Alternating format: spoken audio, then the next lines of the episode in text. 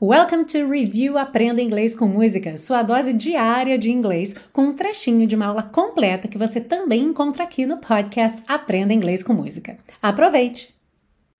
Na frase I don't know if there'll be snow, eu não sei se haverá neve. Então a gente tem esse trechinho if there will be snow, se haverá, se vai ter neve.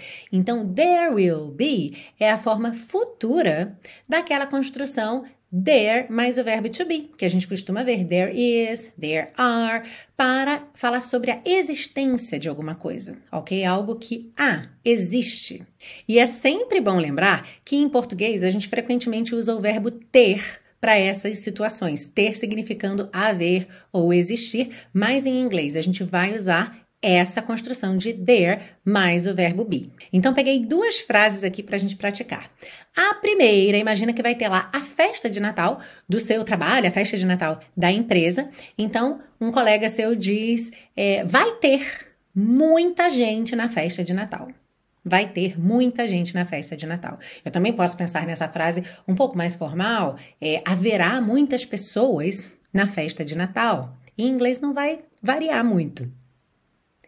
There will be a lot of people at the Christmas party. There will be a lot of people at the Christmas party.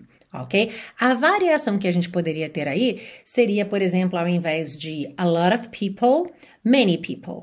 There will be many people at the Christmas party. Mas percebe que não há diferença no início se eu digo haverá ou vai ter muita gente, ok? Ou muitas pessoas. Em inglês vai ser there will be a lot of or many people uh-huh, at the Christmas party. Imagina que tem uma amiga sua que não quer ir à festa. E você quer ir, você está tentando convencê-la a ir também. E ela é um pouco comilona, então o que é que você usa para convencê-la? Você diz: vai ter comida boa de graça. so, how would you say that in English? Vai ter comida boa de graça.